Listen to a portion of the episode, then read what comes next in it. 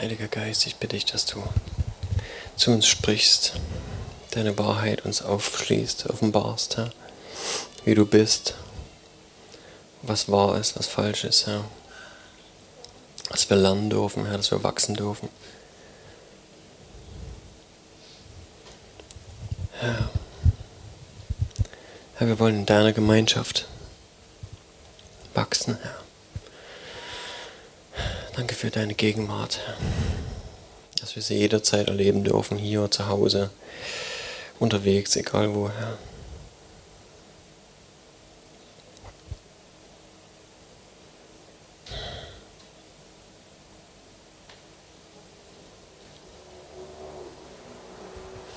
Danke, Herr.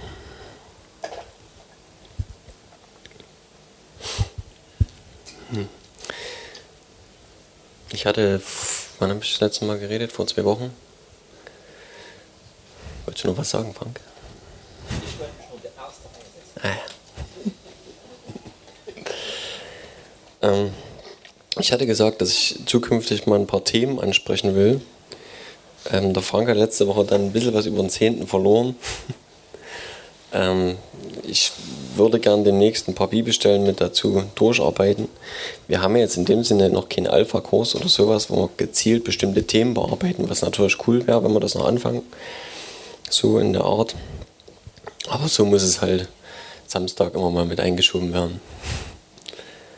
Ähm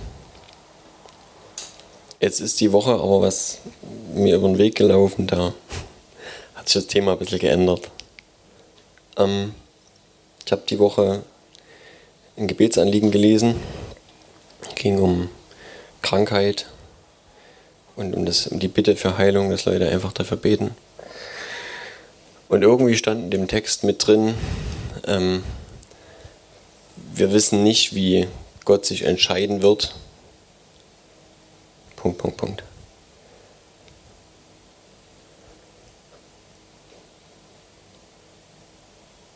Und habe ich gedacht, hm, also irgendwas faul.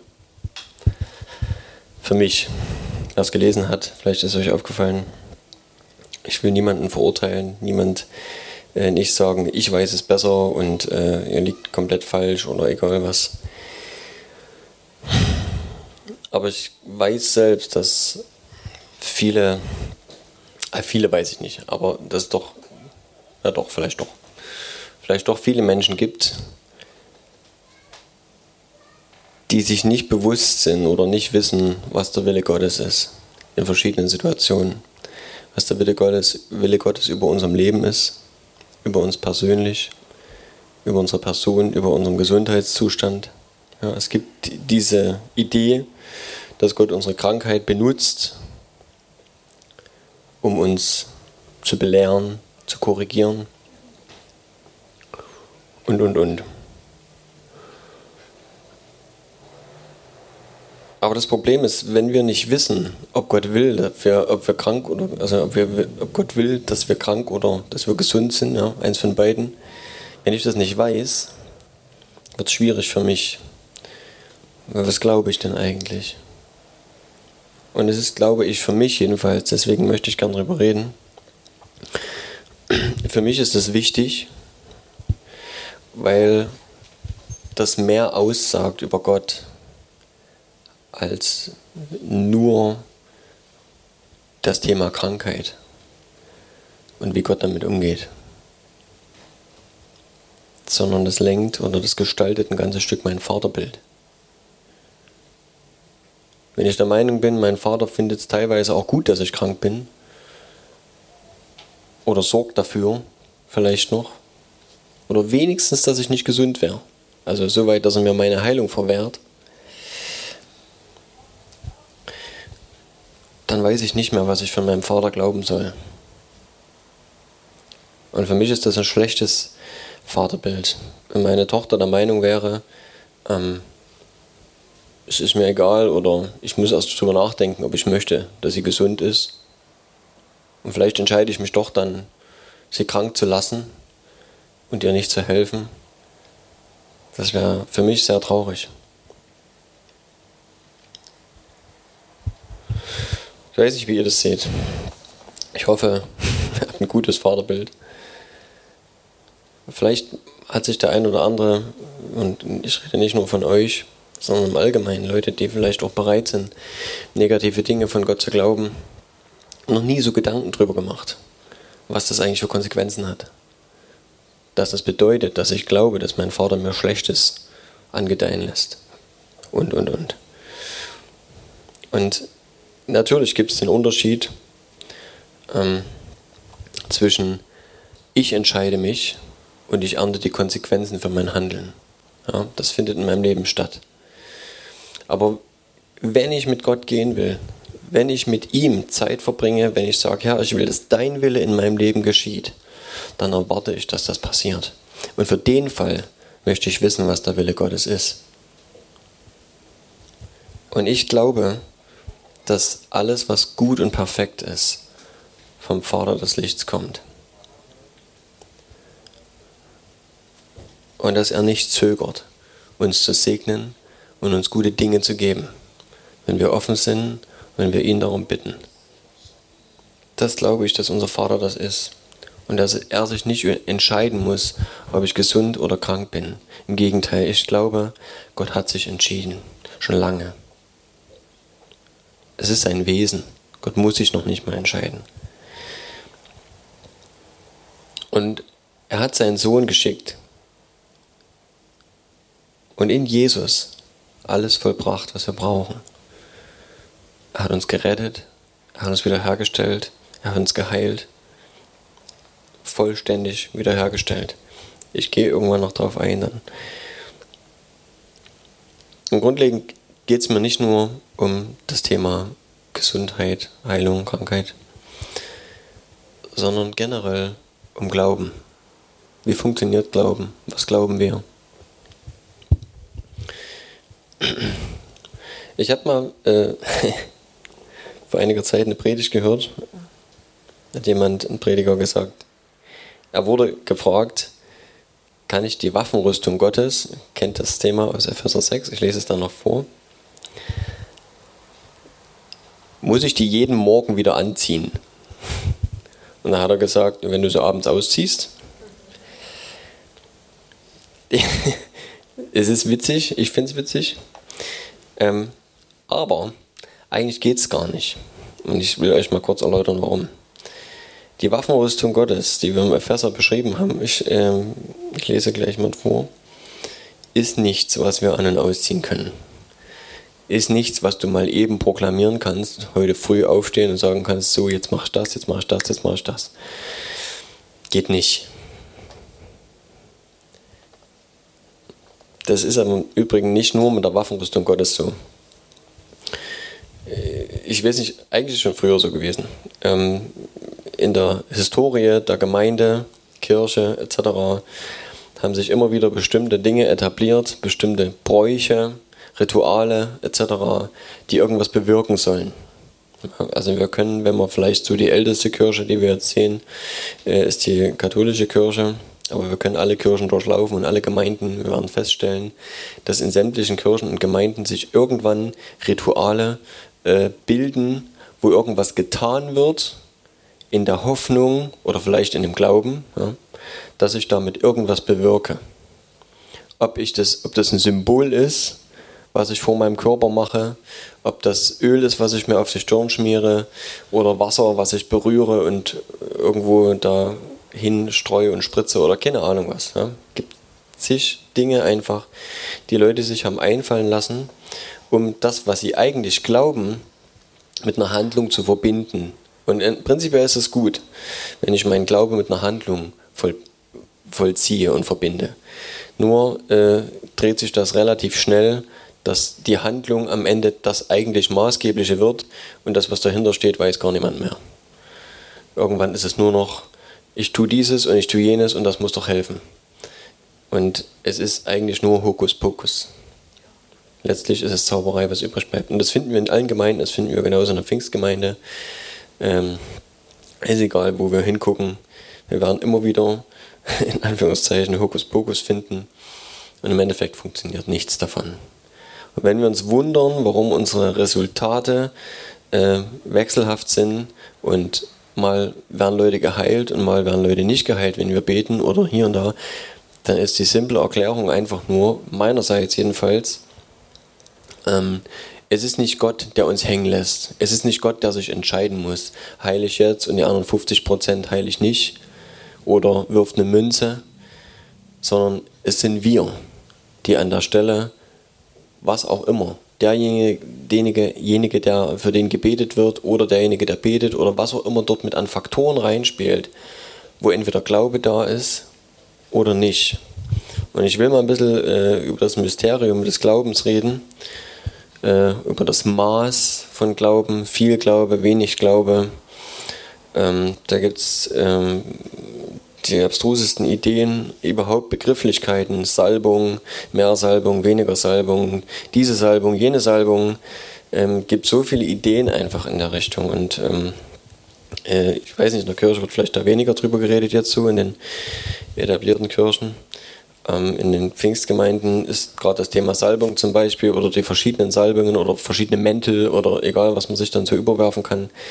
Ähm, das sind Themen, über die wird geredet äh, und da wird dran geglaubt. Ähm, ich will das mal ein Stück weit beleuchten. Also, wir, wir lesen mal ganz kurz äh, den Epheser, Epheser 6, 11.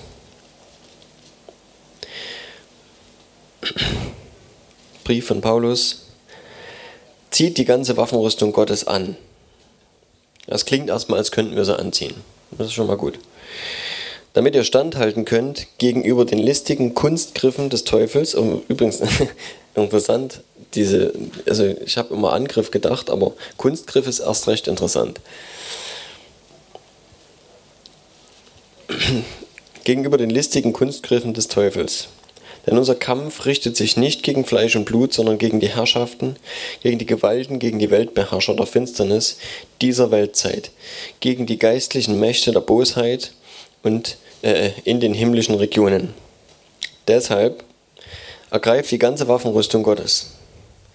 Hier heißt es ergreifen, damit ihr am bösen Tag widerstehen und nachdem ihr alles wohl ausgerichtet habt, euch behaupten könnt.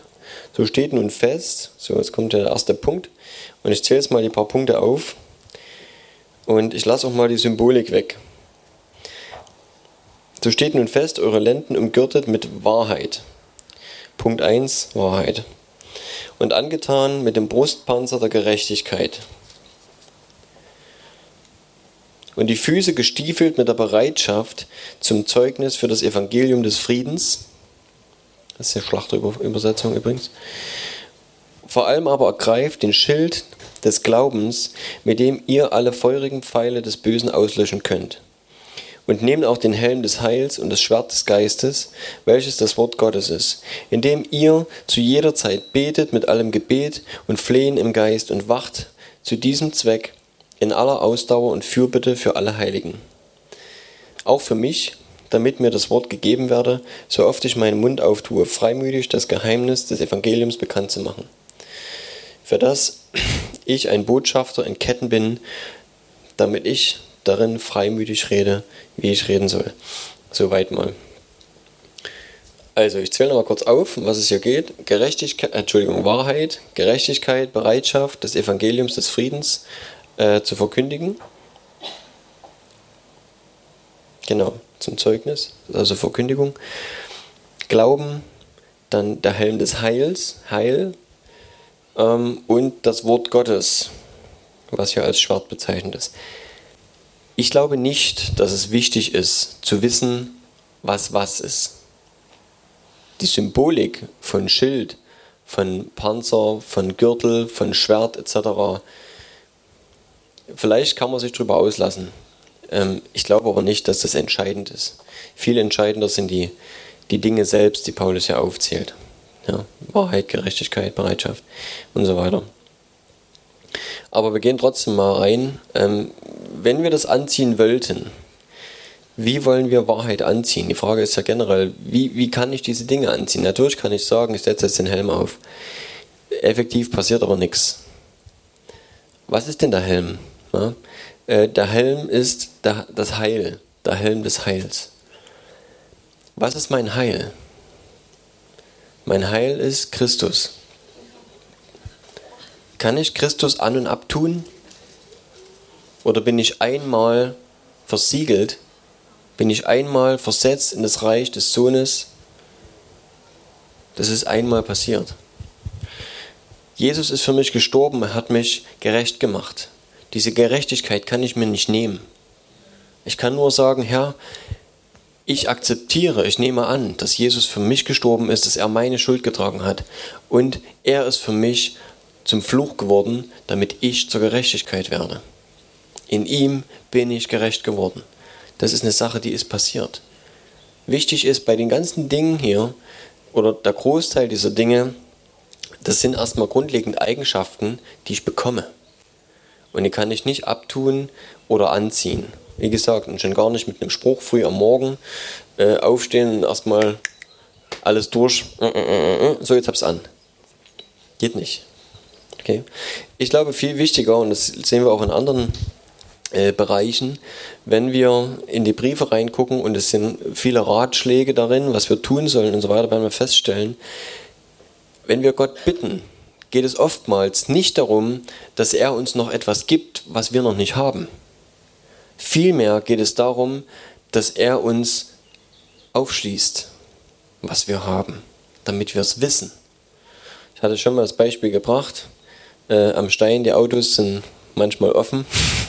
Ich weiß nicht, ob immer, manchmal. Will jetzt niemand verleiten, dahin zu gehen und Autos zu klauen. Aber wenn dort jemand ein offenes Auto ähm, mit Geld bestückt, unterm Sitz, und derjenige, dem das Fahrzeug gehört, weiß nichts davon, dann kann sonst was passieren und die Kohle geht aus, weil Auto kaputt und oder Sprit alle oder egal was und er ist eigentlich ausgerüstet mit allem Geld, was er bräuchte, um alles wieder in Ordnung zu bringen. Aber solange er es nicht weiß, nützt es nichts. Er kann nicht davon profitieren, profitieren, weil die Kohle liegt unterm Sitz und niemand weiß es. Das Wichtige ist, ich muss wissen, was ich habe, weil erst dann kann ich davon profitieren. Und solange ich das nicht weiß, weiß ich, dann, dann, dann nützt es nichts. Ne? Und so ist es mit all den Dingen, die Gott uns gegeben hat. Äh, der Epheserbrief, das erste Kapitel, ist rammelvoll. Das ist, ich glaube, ein oder zwei Sätze insgesamt, ein ganzes Kapitel, also ungefähr. Liest sich sperrig, weil einfach ein Ding am anderen kommt. Aber alles, was dort drin steht, ist so voll mit Dingen, die wir haben, jedenfalls was Paulus dort sagt, was er sagt, was wir haben. Und ich muss erstmal überlegen, stimmt das? Ist das so? Habe ich das immer schon so gesehen? Oder muss ich erst davon überzeugt werden? Also das heißt, es muss mir erst jemand sagen, dass es so ist. Und dann, wenn ich es oft genug gehört habe, kann ich es glauben. Vielleicht, vielleicht auch nicht, keine Ahnung.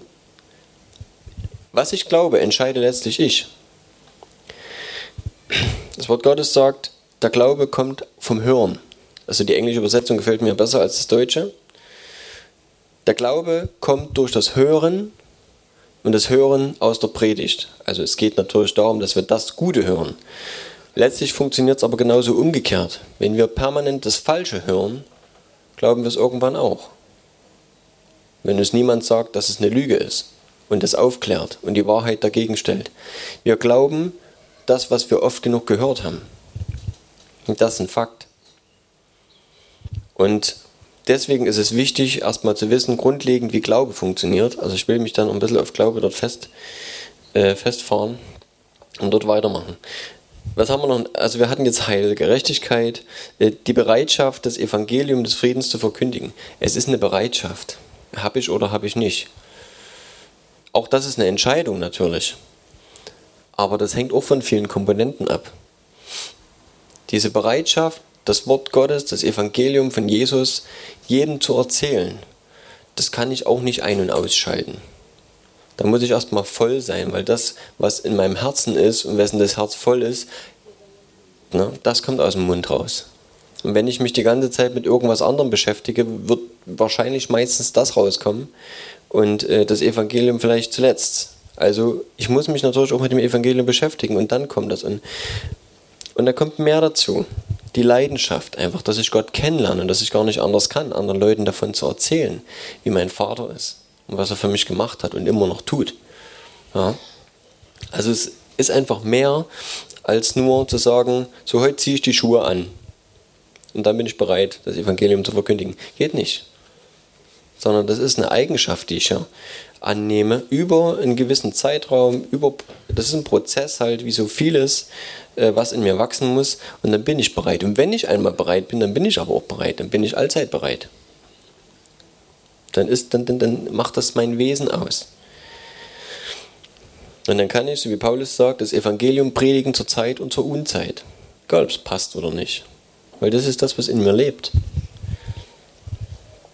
So, was haben wir denn jetzt? Gerechtigkeit, Heil, Bereitschaft des Evangeliums des Friedens zu predigen. Eine Voraussetzung dafür ist das Wort Gottes, das Schwert des Geistes. Und ähm, es ist ja für mich auch wichtig, dass wir den Heiligen Geist nicht rauslassen. Ich glaube, dass der Heilige Geist sowieso derjenige ist, den wir unbedingt brauchen, um dieses Wort Gottes zu verstehen. Deswegen auch das Schwert des Geistes. Du kannst mit dem Ding nicht umgehen, wenn du nicht verstehst, was darin steht. Also du brauchst den Heiligen Geist, der da offenbart, der der Autor ist und der da offenbart, äh, was eigentlich damit gemeint ist und was die Kraft überhaupt des, des Wortes Gottes ist. Also Schwert des Geistes, das Wort Gottes, damit musst du dich beschäftigen ist eine Sache, die musst du einfach immer wieder tun. Und dann wird der Heilige Geist es nutzen können, wenn du das oft genug gelesen hast und wird dich daran erinnern, wird es dir aufschließen, offenbaren, wird dir erklären, um was es da eigentlich geht. Und dann profitierst du davon, dann kannst du das auch nutzen. Und was letztes noch übrig bleibt jetzt hier, jedenfalls von dieser Aufzählung, die Paulus hier aufzählt, Wahrheit. Auch Wahrheit ist eine Sache, die nicht zwangsläufig eine Sache, also das, das kann man auch nicht ein- und ausschalten. Ja. Entweder bin ich wahrhaftig oder nicht. Zum einen gibt es ja die Wahrheit des Wortes Gottes, die muss ich erfassen für mich und als Wahrheit überhaupt akzeptieren, zu sagen, das, was hier steht, ist wahr. Und wenn etwas, was ich erlebe, dagegen spricht, dann ist das trotzdem immer noch wahr, was hier drin steht. Und das andere ist falsch. Aus irgendeinem Grund funktioniert irgendwas nicht, aber das, was hier drin steht, ist trotzdem noch die Wahrheit. Ja. Ähm, und ich habe für meinen Teil irgendwann, ähm, in meiner Jugend irgendwann, kann ich sagen, Mann, äh, gemerkt, dass Gott für mich den Punkt Wahrheit ähm, wichtig gemacht hat. Und das ist für mich das wichtigste Gut in meinem Leben. Und da hängt für mich alles dran. Die Wahrheit ist mir sehr, sehr, sehr, sehr wichtig. Und ich habe ein Riesenproblem mit Unwahrheit. Lüge sowieso, klar, aber auch einfach damit nicht ehrlich zu sein, wahrhaftig, äh, nicht wahrhaftig zu sein, Dinge zurückzuhalten oder, oder, oder. Ja. Wahrheit ist, was uns freisetzt. Und für mich ist das unheimlich wichtig, der Punkt Wahrheit und Wahrhaftigkeit. Und deswegen, ja, auch das ist eine Sache, die muss geht mit einer Entscheidung los, so wie ich denke alles mit einer Entscheidung losgeht. Ähm, aber auch das kann in unser Wesen übergehen, dass du einfach irgendwann nicht anders kannst, als immer, immer, immer, immer wahrhaftig zu sein. Und nie irgendwo mal nur die halbe Wahrheit oder ja, so sich durchzumogeln oder egal was, einfach mal was wegzulassen, was wichtig ist, damit es besser klingt. Schlechtes weglassen in der Geschichte. Ähm,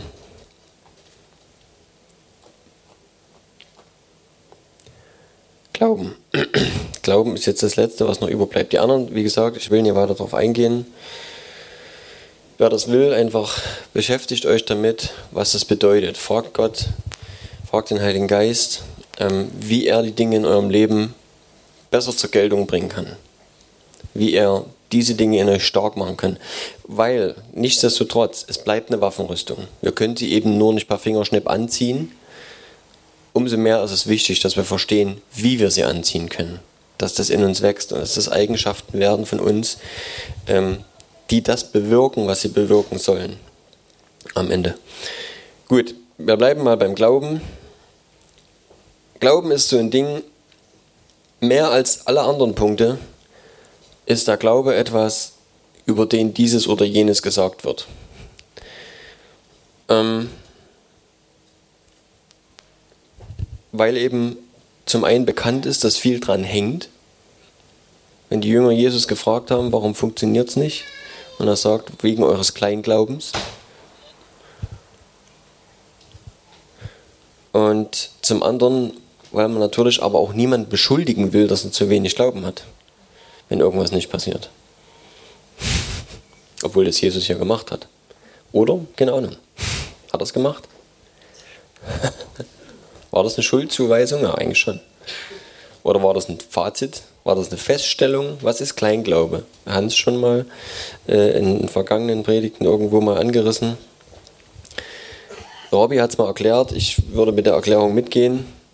Äh, Kleinglaube kann man vielleicht besser übersetzen mit irdisch orientiertem Glauben. Also es geht nicht um Größe. Wir werden, wenn wir äh, die Bibel studieren, nicht feststellen, dass irgendwo ernsthaft über Groß und Klein geredet wird im Glauben. Mehr oder weniger. Wie willst du das messen?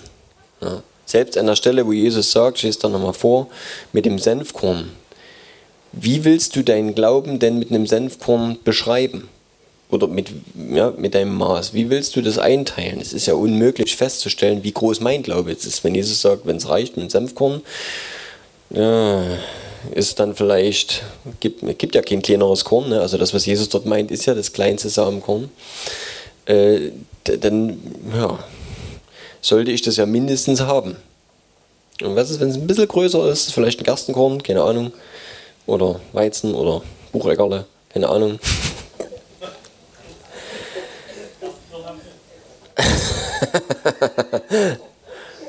Hat nicht das Gerstenkorn. Also, es nützt mir ja nichts. Es würde mir gar nichts nützen, festzustellen, ob ich ein gewisses Maß an Glauben habe. Das bringt mir gar nichts. Diese Aussage von Jesus dort kann nie und nimmer das bedeuten, dass er sagt, dein Glaube muss mindestens so groß sein. So, das muss mit da, ne? Also, es ist Quatsch. Also, es geht hier nicht um groß und klein. Wenn Jesus sagt, ja, Kleingläubigen, dann ist dort gemeint, der Glaube, der glaubt, was er sieht. Der glaubt aus Erfahrung. Ja, auf den vierbeinigen Stuhl setze ich mich, ohne mit der Wimper zu zucken weil ich weiß, der hält. Alle vierbeinigen Stühle halten. Stühle. Tun sie. Ein dreibeiniger, wenn es äh, symmetrisch angeordnet ist, auch. Ja, beim zweibeinigen wird es schwierig. Also, genau, der Melkschemel ist eine Kunst. Ein Bein. Letztlich sind es Dinge also, die ich weiß, die ich kenne. Das Prinzip Glaube lässt sich auch leicht erklären. Ich muss etwas hören, ich muss es in mich aufnehmen, immer wieder hören und dann muss ich natürlich auch bereit sein, dieses oder jenes zu glauben. Wenn ich sage, Frank, äh, leih mir mal heute ein Tausi, kriegst du morgen wieder. Und, ähm, und der Frank sagt, ja, mal sehen, ob ich den wieder sehe dann ist die Frage, was hat er denn gehört? Hat er schon von zehn Leuten gehört, dass sie ihr Geld nie wiedergekriegt haben von mir? Dann dürfte der Glaube eher in die andere Richtung tendieren. Na, wer weiß, ist wahrscheinlich verloren. Gebe ich vielleicht gar nicht erst her. Oder aber er hat schon oft gehört, dass ich jetzt natürlich auch traurig, wenn ich mir ständig Geld leihen müsste, aber, aber ich habe es immer zurückgegeben. Dann ist erstmal gut dann hat er ein gutes Zeugnis von mir und weiß, okay, bis jetzt haben alle gute Erfahrungen gemacht, kann er kriegen, kriege ich wieder. Das wäre Glauben. Also was ist hier Glaube? Ist es kein Glaube oder, oder ist es eher, was glaube ich? Glaube ich das oder das? Und ich glaube, dass Glauben nur so funktioniert, du glaubst sowieso immer irgendwas. Es kann das abstruseste Zeug sein, aber irgendwas glaubst du. Es gibt nicht, dass du nichts glaubst. Egal um was es geht, egal welche Sache das ist, irgendetwas glaubst du. Und gehen wir zurück zu dem, womit ich angefangen habe. Wenn du glaubst, dass Gott Krankheit benutzt, um dich zu maßregeln, dann glaubst du das. Dann wird es schwer zu glauben, dass er dich immer heilt. Weil du glaubst ja eigentlich was anderes. Du glaubst ja, dass er auch Krankheit schickt.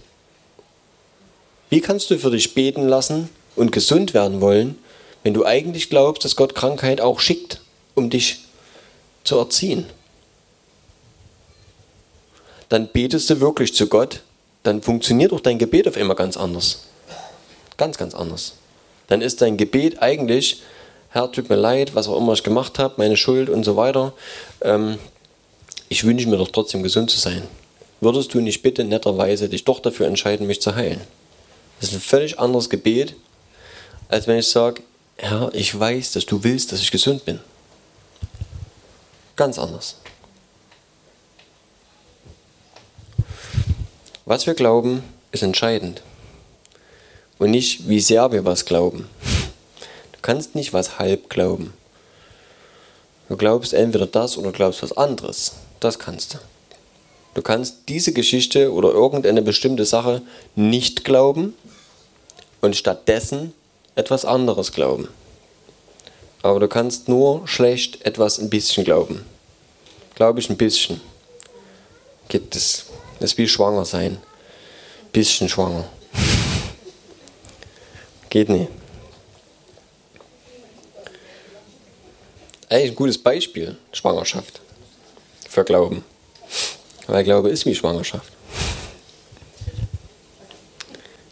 Weil bevor das, was eigentlich passieren soll, da ist, erst der Glaube da ist. Auch ein biblisches Prinzip. Glauben erst und empfangen dann. Jesus hat gesagt, Glauben, als ob es, ja, als ob es schon da wäre und dann wirst du es empfangen. Das ist Gottes, Gottes Art von Glauben. Und das ist, um es mal gegen den Kleinglauben zu stellen, das ist der Großglaube. Das ist der göttliche Glaube. Der spricht noch bevor etwas da ist, dass es ist und dann entsteht's. Ähm, Glaube wird hier mit einem Schild verglichen. Ich habe mal ein Beispiel gehört, um vielleicht mal dann doch dieses Beispiel nochmal auszupacken, des Schildes oder eben hier des, des Symbols. Ähm, hier steht, damit wir die feurigen Pfeile des Feindes äh, bzw. des Bösen auslöschen können. Mhm. Auslöschen würde sich in dem Fall auf die Holzschilder von früher äh, beziehen, die also in Wasser getaucht wurden, damit sie eben auch Feuer aushalten. Und aber keine Ahnung, bis wann man Holzschilde verwendet hat, muss ja einfach gewesen sein. Die Römer haben meiner Meinung nach schon Metall gehabt. Ähm, aber das würde bedeuten, wenn dort ein Pfeil drin stecken bleibt, äh, dann würde der trotzdem nichts anrichten können, wenn er dann brennt, weil ja dieses Schild, das Holzschild, nachts über im Wassertrog gelegen hat und dann sich vollgesogen hat. Unheimlich schwer natürlich dann. Aber es ist nass und da passiert nichts. So, also die Pfeile würden dort verlöschen. Ähm, ein zweites Ding, wenn Glaube wächst, was ich glaube, also nicht in dem Sinne, dass kleiner oder großer Glaube ist, sondern vielmehr sich vielleicht auf Gebiete verteilt. Also ich kann in dem einen Gebiet in meinem Leben kann ich Glauben haben, dass Gott mich versorgt, in einem anderen, anderen Gebiet komischerweise nicht, weil dort ich vielleicht negative Erfahrungen gemacht habe oder oder oder. Ähm, unser Glaube kann an verschiedenen Punkten unterschiedlich aussehen. Und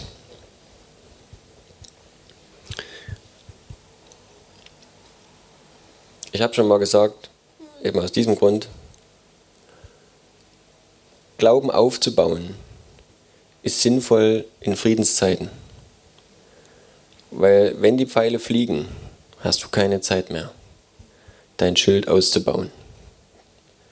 In diesem Beispiel ja, ist es gut, wenn dein Schild und die alten Ritter damals, ähm, also jedenfalls, ich glaube so hier die, die, deutschen Ritter, die hatten teilweise Riesenschilde. Da konntest du dich als ganzer Mann dahinter stellen. Sinnvoll.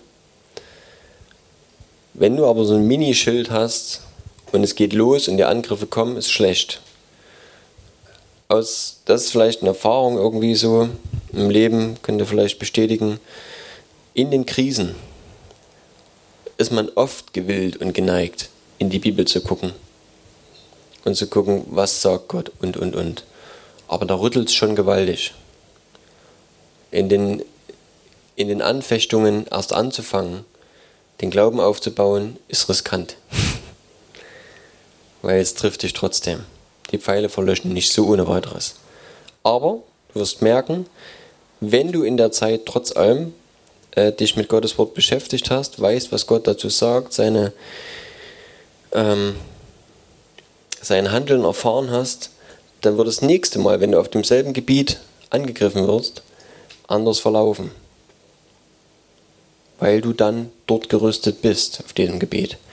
Und deswegen ist es wichtig, dass wir uns alle Zeit mit Gottes Wort beschäftigen, dass wir den Heiligen Geist bitten, uns zu erklären und aufzuschließen, was wichtig ist, um in den Zeiten, wo Anfechtungen kommen, einfach schon gewappnet zu sein.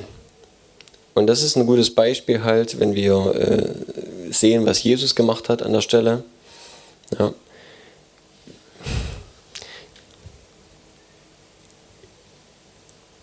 Wir versuchen oft, das nachzuahmen, aber eigentlich funktioniert es trotzdem noch anders. Ähm, Jesus hat, wenn wir die Versuchungen sehen, dort sind ja nur drei aufgezählt, ähm, hat er gekontert mit dem Wort des Geistes. Ja? Er hat zurückgeschlagen, gesagt, es steht geschrieben, paff, und hat es abgewehrt. Andererseits sagt Jesus aber auch, widersteht dem Teufel und er wird von euch fliehen. Also ein einfacher Widerstand reicht schon. Blocken, sagen, nö, ist auch okay. Kann auch nichts machen. Weil letztlich ist es immer nur ein Angriff über Worte, über Dinge, die er uns einreden will. Satan greift nicht anders an. Er kann nicht. Er hat keine andere Waffe als Lüge. Ja, das ist die einzige Waffe, die er hat. Ähm und wir versuchen manchmal, wenn Angriffe kommen, vielleicht dann genauso zu, zu handeln und mit dem Wort Gottes zurückzuschlagen. Aber das, was den Angriff eigentlich abwehrt, ist trotzdem das Schild. Weil es bedeutet, die Lüge kann nicht erst bei dir landen. Zurückschlagen ist okay, wenn du das kannst, aber viel wichtiger ist, dass du die Wahrheit weißt und, ähm, und glaubst, ja, das ist der Punkt, dass du das glaubst. Wenn du es nämlich nicht glaubst, wird die Lüge bei dir landen. Wenn du was anderes glaubst, dann wird jeder Zweifel, der gesät wird, fruchten. Und deswegen ist es so wichtig, dass wir wissen, ähm, was Gottes Wille ist über unserem Leben. Und der Punkt Glauben ist auch von den Jüngern mal angesprochen worden.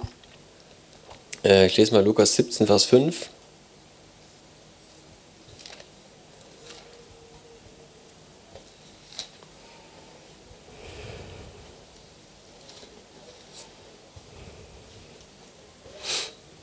Da sagen die Jünger, Herr, mehre uns den Glauben.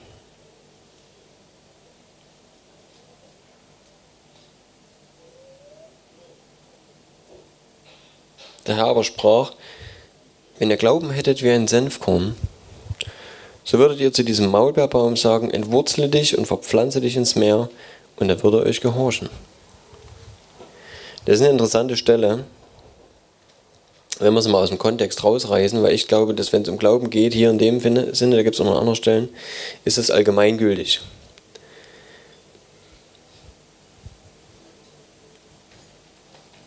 Die Frage war, mehre uns den Glauben. Es gibt eine andere Übersetzung, glaube ich, die heißt, stärke uns den Glauben. Aber Jesus tut nicht so, als ob das ginge. Er sagt nicht, okay, gut, fangen wir mal an, machen wir einen Kurs, dieses und jenes und ich erzähle euch ein paar Sachen und dann arbeiten wir dran und und und und dann bauen wir euren Glauben auf. Das macht er nicht. Jesus sagt hier nur, wenn ihr Glauben hättet. Das heißt, das Prinzip von Glauben ist anders, als die Jünger sich das vorstellen. Die Jünger sagen, du müsstest uns irgendwie mehr Glauben geben oder du kannst vielleicht irgendwas machen, damit unser Glauben wächst. Und Jesus sagt, das würde passieren, wenn ihr Glauben hättet. Das ist eine Aussage, die nicht das beantwortet, was die Jünger eigentlich gefragt haben.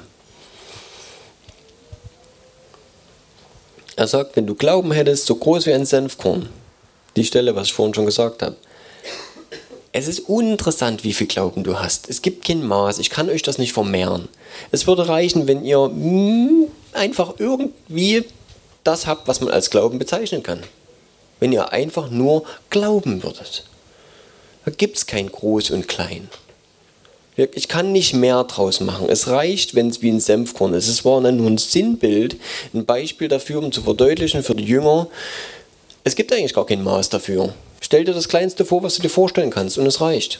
Uninteressant. Hauptsache, es ist irgendwas da, was, was man als Glauben bezeichnen kann. Das ist entscheidend. Geht ja nicht um die Größe.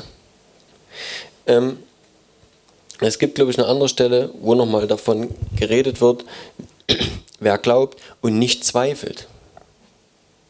Und dort sehen wir einfach, was ist das Gegenteil von Glaube. Ja. Zweifel würde unseren Glauben aushebeln. Zweifel würde bedeuten, das, was ich an der Stelle eigentlich glauben müsste, mache ich in dem Fall nicht. Einfach nicht. Es gibt nur an oder aus. In dem Fall Zweifel würde meinen Glauben eliminieren. Ausschalten. Und dann kann das nicht passieren. Und deswegen fliegen so wenig Bäume durch die Luft und landen im Meer. Wer glaubt das? Das macht ja niemand.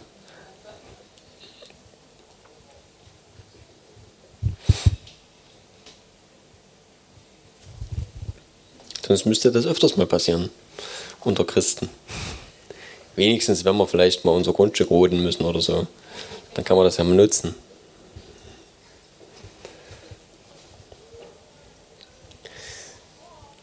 Und es gibt eine Stelle, die springe ich gleich noch hin, Lukas 7, Vers 9. Das sind wir gleich davor. Hm. Da redet Jesus, ich, jetzt ist glaube ich übersetzungsbedingt, was dort steht.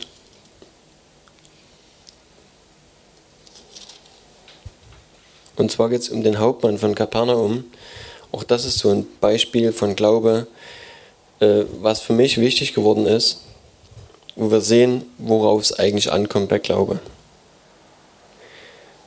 Ähm, dort steht, als Jesus das hörte, verwunderte er sich über ihn und wandte sich um und sprach zu der Menge, die ihm nachfolgte. Genau, da steht's. Ich sage euch, einen so großen Glauben habe ich in Israel nicht gefunden. Und als die Abgesandten in das Haus zurückkamen, fanden sie den kranken Knecht gesund. Was hat er gesagt? Um, was hat sein Glauben zum Ausdruck gebracht? Der Hauptmann hat zu Jesus gesagt, ich weiß, wie es funktioniert.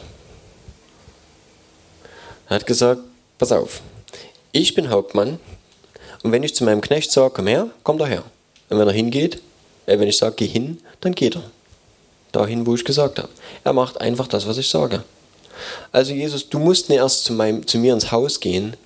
Du sagst einfach, was passieren soll und es wird passieren. Weil du der Chef bist. Fertig.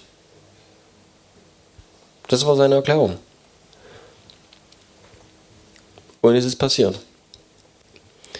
Und Jesus musste nicht mal in das Haus reingehen. Ich weiß gar nicht, wie weit er weg war. Es war das war ein Entfernungsding, ne? Das war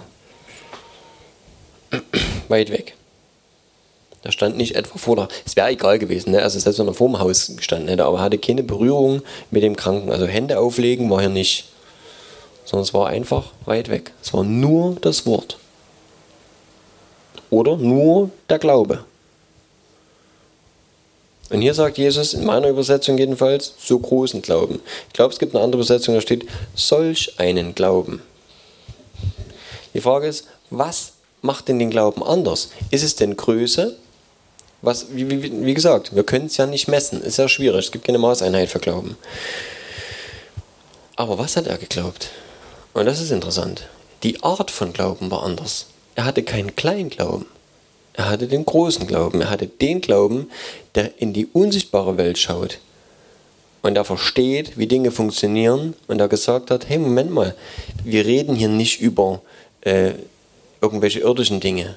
Ähm, Jesus muss jetzt nicht irgendwas Konkretes tun, sondern Jesus ist Gottes Sohn oder was auch immer er geglaubt hat. Aber er wusste, Jesus spricht ein Wort und die Geister gehorchen. Er wusste, also sein Glaube war in der unsichtbaren Dimension angesiedelt. Das ist eine völlig andere Geschichte. Und er hat gesagt, das ist Gott. Hier handelt Gott. Hier braucht man nicht mit unserem, was möglich ist und was unmöglich. Für Gott ist alles möglich. Ihm ist nichts unmöglich. Jesus spricht ein Wort und es wird passieren. Das war sein Glaube. Da gab es keine Möglichkeit zu scheitern. Da gab es keine Möglichkeit, dass er sagen könnte, na, vielleicht äh, hat ja Gott doch mal einen schlechten Tag. nee. Da war ganz klar, wenn Gott was sagt, wenn Jesus das sagt, als der Sohn Gottes, dann wird das passieren. Hm? Ja, eine Frage, Frage der Autorität. Und wir sehen hier, wo der Unterschied ist. Es gibt eine andere Stelle, da sagt jemand, der geheilt werden will zu Jesus, kannst du was? Dann, ich weiß gar nicht, was er dann sagt, sprich, dass ich gesund wäre oder irgend sowas, keine Ahnung. Also wenn du was, wenn du was kannst, dann kannst du.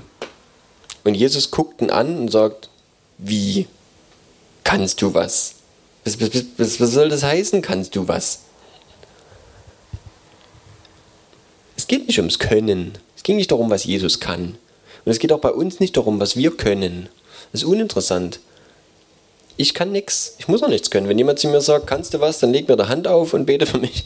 Dann kann ich sagen, wie kannst du was? Es geht nicht ums Können. Ich muss nichts können. Niemand von uns muss irgendwas können. Bei Glaube geht es nicht darum, was ich kann.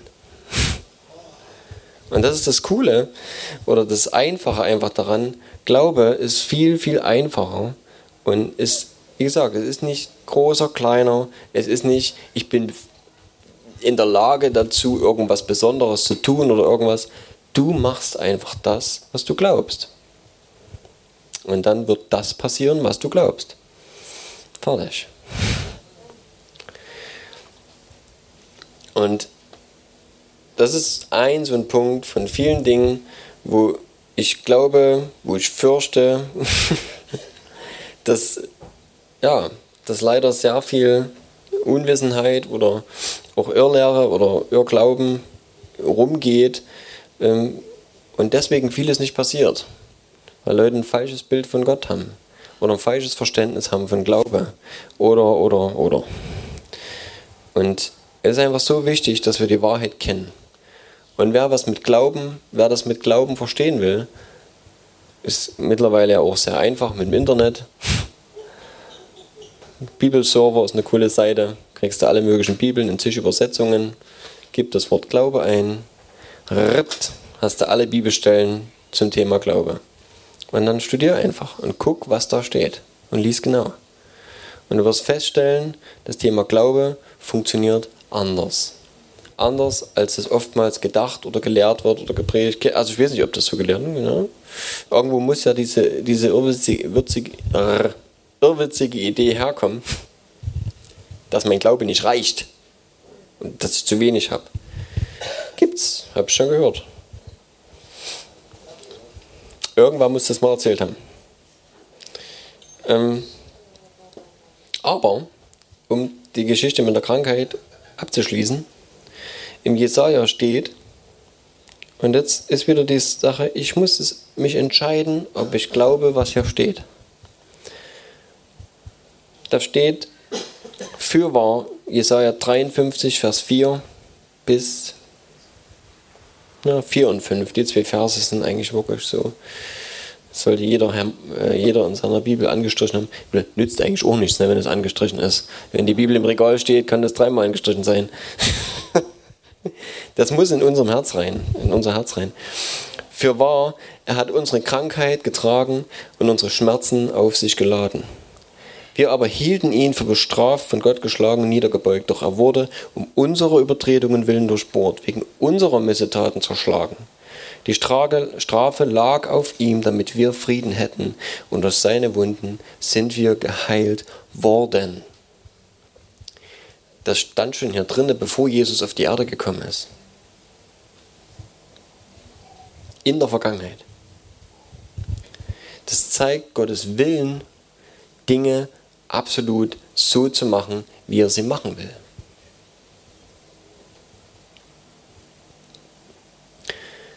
Er hat unsere Krankheit getragen. Er hat unsere Schmerzen auf sich geladen. Wir hielten ihn für bestraft, von Gott geschlagen und niedergebeugt. Das war so. Die haben das wirklich, also ne, die Juden haben es teilweise gedacht, dass er irgendwie Dreck am Stecken haben muss, sonst hätte Gott ihn ja das nicht widerfahren lassen. Doch er wurde um unserer Übertretungen willen durchbohrt, wegen unserer Missetaten zerschlagen. Die Strafe lag auf ihm, damit wir Frieden hätten und durch seine Wunden sind wir geheilt worden. Und es ist nicht nur, ähm, dass wir geheilt worden sind durch seine Wunden, sondern auch, dass wir Frieden haben. Dass wir Frieden haben mit Gott, dass wir Frieden haben in uns, dass wir den Frieden Gottes in uns haben. Weil da keine Strafe mehr ist, weil er sie getragen hat. Das sind Dinge, die sind abgeschlossen. Und es ist so wichtig, dass wir das glauben und dass wir uns nicht einreden lassen. Und das kommt. Und es kam schon und es wird immer wieder mal kommen. Dass irgendjemand sagt, aber, bist du sicher, dass du gerettet bist? Vielleicht kannst du ja noch, ne? Vielleicht reicht es ja nicht, was du für Gott gemacht hast. Bist du sicher, dass Gott dich nicht bestraft dafür, dass du was weiß ich was gemacht hast? Und dort geht nur, dass du hier reingehst und sagst, okay, ich gucke, was sagt denn eigentlich Gottes Wort dazu? Weil das ist die Wahrheit. Und ich muss mich entscheiden, was ich glaube. Und ich muss mich entscheiden, ob ich sein Wort glaube und ihm glaube, was er sagt, oder ob ich was anderes glaube, was jemand anderes erzählt. Und ich denke, wie ich schon gesagt habe, Gott hat sich entschieden, dass er das so haben will, wie das hier drin steht. Und, und dass wir das erfassen. Ähm, ich lese vielleicht noch ganz kurz einen Epheser an, nur damit ihr wisst, was ich damit vorhin gemeint habe. Epheser 1.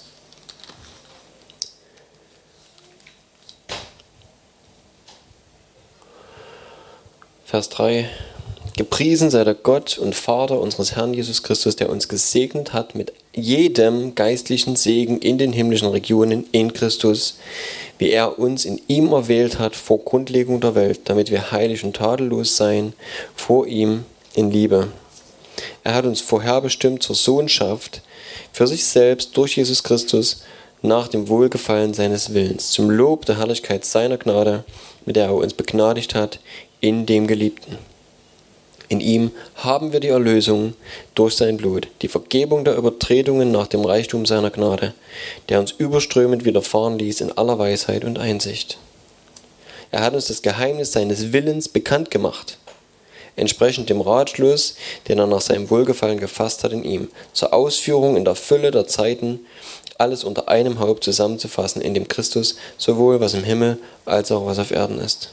In ihm, in welchem wir auch einen Erbteil erlangt haben, die wir vorher bestimmt sind, äh, vorherbestimmt sind nach dem Vorsatz dessen, der alles wirkt nach dem Ratschluss seines Willens, damit wir zum Lob seiner Herrlichkeit dienten, die wir zuvor auf den Christus gehofft haben. In ihm seid auch ihr, das betrifft jetzt im Übrigen uns, wir sind ja keine Juden, nachdem seid auch ihr, nachdem ihr das Wort der Wahrheit, das Evangelium eurer Rettung gehört habt, in ihm seid auch ihr, als ihr gläubig wurdet, versiegelt worden mit dem Heiligen Geist der Verheißung, der das Unterpfand unseres Erbes ist bis zur Erlösung des Eigentums zum Lob seiner Herrlichkeit. Gut, bis hierher. Wie gesagt, schwierig manchmal das alles klein, ne, wenn man das im Fluss liest, aber guckt euch das mal an. Und was auch cool ist, ähm, wenn so ein Satz zu verstehen oder zu verinnerlichen. Da hilft es manchmal, wenn man den Satz so oft liest, äh, wie er Wörter hat und nacheinander die einzelnen Wörter betont, vom ersten bis zum letzten Wort. Ja, verstanden? Ja, ja.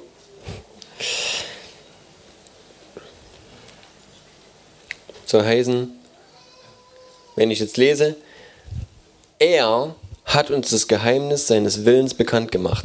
Er hat uns das Geheimnis seines Willens gemacht. Er hat uns das Geheimnis seines Willens bekannt gemacht. Er hat uns das Geheimnis, das Geheimnis seines Willens bekannt gemacht. Das Geheimnis seines Willens, im Übrigen für alle, die schon immer wissen wollten, was Gottes Wille ist, er hat uns das Geheimnis seines Willens bekannt gemacht.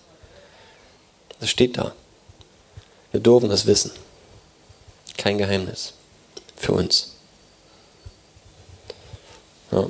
So könnt ihr Dinge einfach nochmal wirklich durchgehen und dann gucken. Und ihr steht vieles davon drin, dass wir Miterben sind, dass wir den Heiligen Geist bekommen haben und hat uns versiegelt mit dem Heiligen Geist. Er hat uns in dem Heiligen Geist einen Pfand dargelassen. Dass er gesagt hat, ich lasse dir hier was von mir da, so lange bis ich wiederkomme. Und ich komme wieder. Und, und, und. Hier steht so vieles Gutes drin.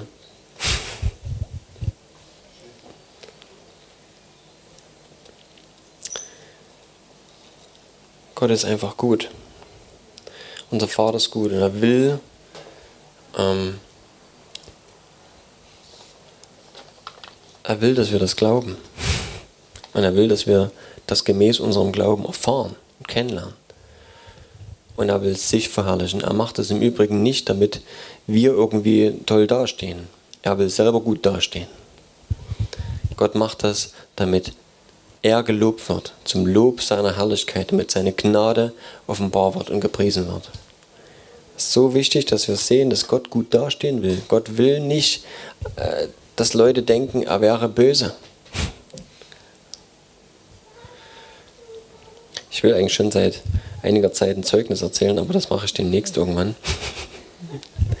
Weil ich mit der Person, die geheilt geworden ist, geheilt worden ist, selber noch nicht reden konnte.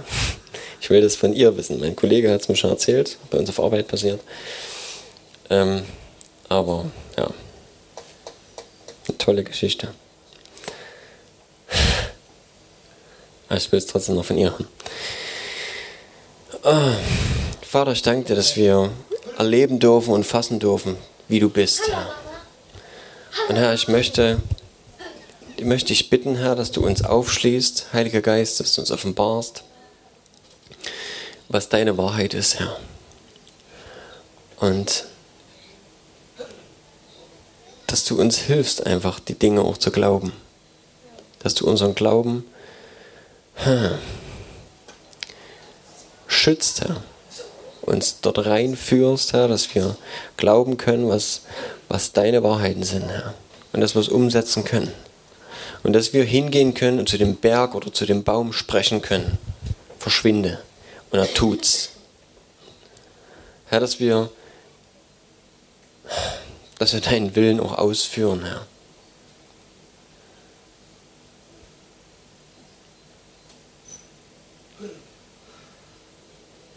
Weil wir das tun und umsetzen, was du schon lange uns gegeben hast, Herr.